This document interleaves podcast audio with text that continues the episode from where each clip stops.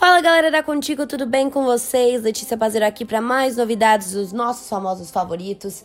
E hoje a nossa novidade é sobre o Neymar. Desde o final da Champions League, ele andava um pouco focado em outras coisas, né? E é disso que a gente vai falar hoje. Então, se vocês querem saber por onde anda o craque, o que, que ele anda fazendo, vem comigo.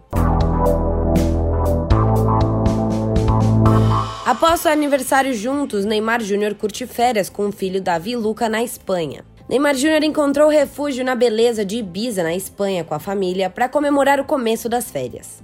Depois de celebrar em grande estilo o aniversário do único herdeiro, o jogador embarcou com o pequeno Davi Luca para aproveitar o fim do verão europeu e emocionou a web com os momentos entre pai e filho. Nas redes sociais, o craque mostrou que ambos passaram a tarde jogando muito futebol e se refrescando na piscina.